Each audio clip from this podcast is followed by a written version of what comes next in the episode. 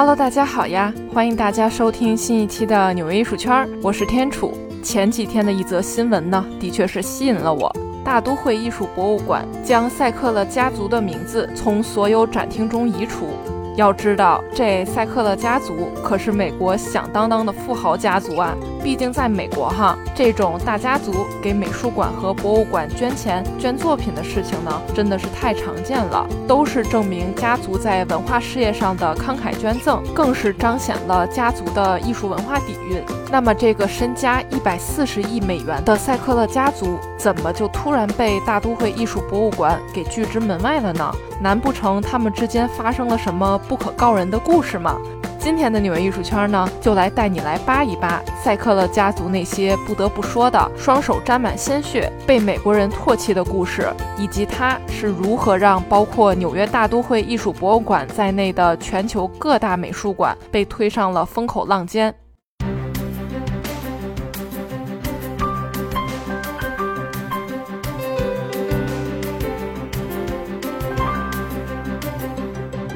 二零一五年，超过洛克菲勒等大家族挤进福布斯排行榜前二十名的赛克勒家族呢，绝对是美国最著名的富豪家族之一。一九五二年，由赛克勒家族三兄弟亚瑟·赛克勒、莫蒂莫·赛克勒和雷蒙德·赛克勒共同创立了知名的普渡制药公司。后来，这个公司制造了一种神奇的药物——奥施康定。问题呢，也就出在这里了。该药物严重助长了美国阿片类药物的泛滥。那这啥是阿片类药物呢？阿片其实就是罂粟。那这类止疼药呢，顾名思义，也就是从罂粟中提取些物质，然后肯定是能减缓疼痛，产生一种放松感和幸福感。但是如果大剂量的话，可能会导致麻木、昏迷、呼吸抑制，甚至是死亡。举个最实际的例子，二零一七年八月，当时在任的美国总统特朗普呢，就宣布美国因阿片危机进入公共卫生紧急状态。这也是美国第一次因为公共事件启动的国家紧急状态。二零一八年，美国联邦政府正式确认奥施康定是引发美国阿片类药物危机的重要原因之一。这小小的药片可以让美国平均每天有一百一十五人死亡。光是在二零一七年，因阿片药物滥用致死的人数呢，就高达六点四万人，比美军在越战期间阵亡人数还要多。甚至它还影响了美国人均预期寿命。赛克勒家族呢，便是通过售卖奥施康定而赚得盆满钵满，迅速地积累起了巨额财富。一九一三年，三兄弟中的老大亚瑟呢，也可以说他是最有能力的那一个，出生在纽约市布鲁克林的犹太聚集区，父母呢是从东欧移民来的，家里经营着一家小小杂货店，小日子过得还算不错。然而，他们的父亲呢，做生意的这个头脑实在不太灵光，马上就赔的店面都没了。这家里的生活呢，一下子从小康就跌了下来了。亚瑟倒是天资聪慧，高中的时候就想各种办法赚外快，补贴家用。他当然也是妥妥的学霸一枚。一九二九年考上了纽约大学医学院。后来直接是本硕博连读了下来。那会儿的美国哈，可是正在经历这个经济大萧条，许多人都是冻死、饿死。然而亚瑟呢，却能做到一边读书，还一边去餐馆端盘子，在三家不同的报社打工，并且谁都知道哈，医学院不管是在哪个国家，真的都是很苦很累，可以说没有之一了。就这样，在本科四五年积累下来的积蓄，直接帮父母又买了一套上面是自住、一层是商用的那种杂货店。那他的两位弟弟呢，也跟随着亚瑟的脚步考上了医学院，学费也都是亚瑟出的。那在此后的从医生涯里呢，兄弟三人一共发表了大约一百五十篇论文，这谁看了都得感叹一句：这开挂的人生啊！父母肯定都要骄傲死了。不过哈，医生相关的职业呢，虽说体面，但是确实太累了，并且赚的钱呢，也不是说那么那么的可观，那肯定是要比做生意差远了。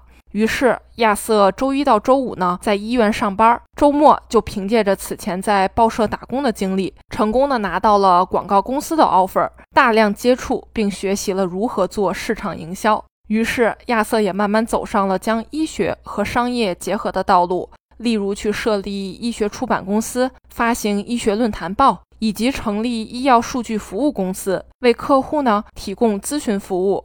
就举个例子吧，辉瑞公司就曾在上世纪五十年代时发明了土霉素，这是一种抗生素哈。那他们呢，还就专门去找到了亚瑟，请他去帮忙定制营销方案。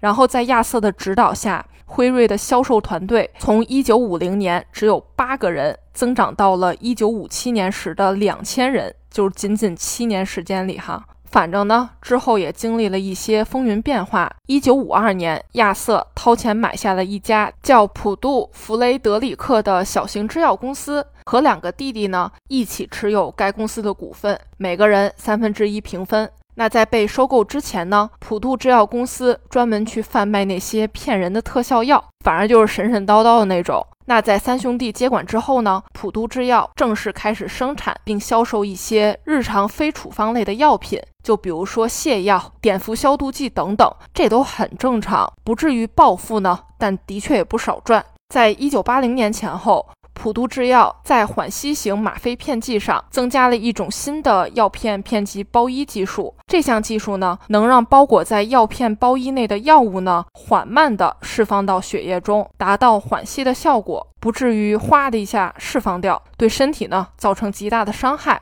随后呢，普渡制药就将这个外面包了一层衣服的药品呢，注册为美施康定，进入了美国市场。那这个美施康定的出现呢，让赛克勒家族看到了阿片类止疼药领域的无限前景。那此处的钱呢，指的是金钱的钱。不过很快的，这个美施康定专利呢就失效了。此时呢，赛克勒家族呢也在有意识的慢慢培养自己的子女去接手公司。那这样呢，就是新老一代两辈儿人就一起琢磨着搞点事情。于是。奥施康定在一九九三年前后横空出世，普渡制药将其包装为一种能让备受疼痛困扰的患者吃下它，晚上呢睡一个完整的好觉。这样的话，白天工作完全不受影响，你再也不用担心令你十分困扰的长时间疼痛了，你的生活质量绝对层层上升。那就给一组数据吧。自一九九六年上市之后，奥施康定仅仅用了六年的时间，就达到了二十八亿美元的总销售额。到了二零一七年，这个数字已经上升到了三百五十亿美元。这真的是让赛克勒家族赚到这个钱，根本就在家里放不下了。反正总而言之，这玩意儿到底是如何通过了美国药监局上市的？它又是怎么骗过众多医生，说服他们去使用这款药物的？那监管力度到底是个什么样的等级呢？这里咱就不展开细说了。反正呢，在美国，反对奥施康定的人越来越多，抗议的、施压的层出不穷。毕竟这玩意儿万一剂量过大，那这效果呢，跟毒品没有任何区别。自奥施康定出事的那一天起，普渡制药的官司、控诉、诉讼、纠纷就从来没有断过，甚至是上百亿美元的赔偿。许多美国人把普渡公司看作是吃人血馒头的、毫无血性的恶魔公司。不过该说不说哈，亚瑟三兄弟以及他们的孩子们呢，真的是几乎人均学霸，外加经商天才。话又说回来了，其实他们呢是靠卖药而暴富的三兄弟。但如果你非要用 family，也就是家族这个词，好像和欧洲真正的贵族家族相比呢，还是差了点意思。但这里没有贬低任何白手起家人的意思哈，不过听起来就是有点别扭而已。其实事实上呢，也是如此。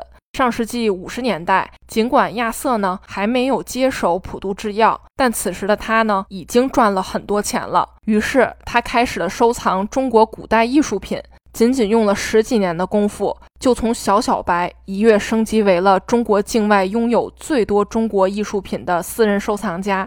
他买艺术品的频率呢，真的是比大家双十二直播间下单的频次还要多，简直就是买买买个不停。那同时进行的呢，还有慈善事业。这疯狂买买买的行为呢，马上就被同样是在纽约的大都会艺术博物馆给盯上了。于是他们主动去找亚瑟讨论捐钱捐作品的事儿。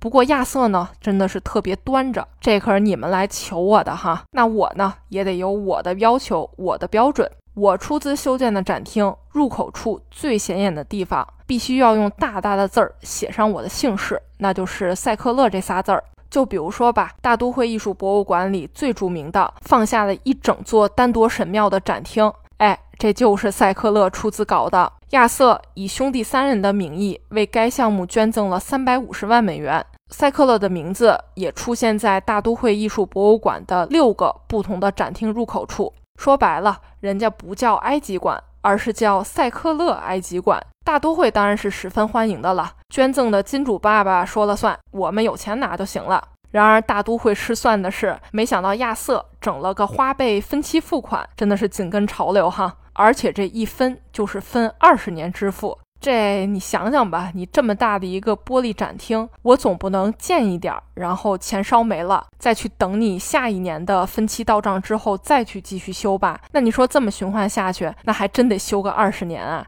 所以大都会也是没办法，修到一半实在是没钱了，也只能再次向公众和金主爸爸们发起了第二轮的募捐。而且亚瑟不仅仅以自己的身份去进行捐赠，更是帮着全家人，两个弟弟呀、父母呀、子女啊去捐赠。那有的当事人呢，甚至自己都不知道，说，哎，我还捐了哪个美术馆呢？这里要讲一下哈，一般美术馆、博物馆的门口呢，都会有一个牌子，上面把所有最重要捐赠者的名字写上，以表感谢。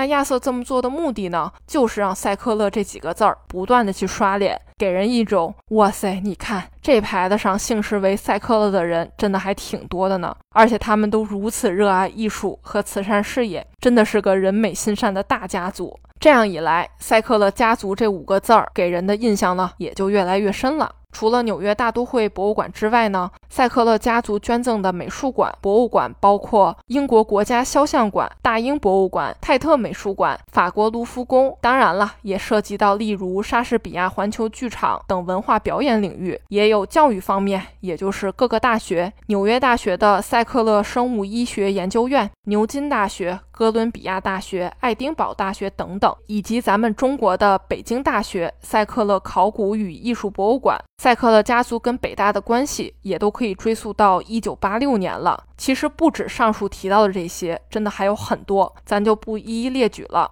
反正就是呢，塞克勒家族的名字遍布全世界的各个角落。亚瑟一边在慈善事业里疯狂刷脸，另一边呢，却极力的隐瞒塞克勒家族和普渡这个在世人眼中生产出毒药的制药厂的关系。并且呢，他一直隐瞒得很好。塞克勒家族一直以来的名声，大多数都是正面的，比如说慈善家族、艺术品藏家、文化爱好者等等。不过，这一切在二零一七年的时候结束了。塞克勒家族粉饰自己的幻境呢，破灭了。他最终还是被和杀人恶魔、满手鲜血、上瘾药物销售贩子等负面词汇紧紧地捆在一起了。公众们愤怒了，表示高雅的艺术殿堂和充满教育意义的文化机构，怎么能够出现这么恶心的家族的名字呢？坚决不行。那这事儿具体是怎么发生的呢？让风评就突然转了向呢？待我马上给大家讲。总而言之，随着时间不断的发酵，一年多后的二零一九年，大都会艺术博物馆、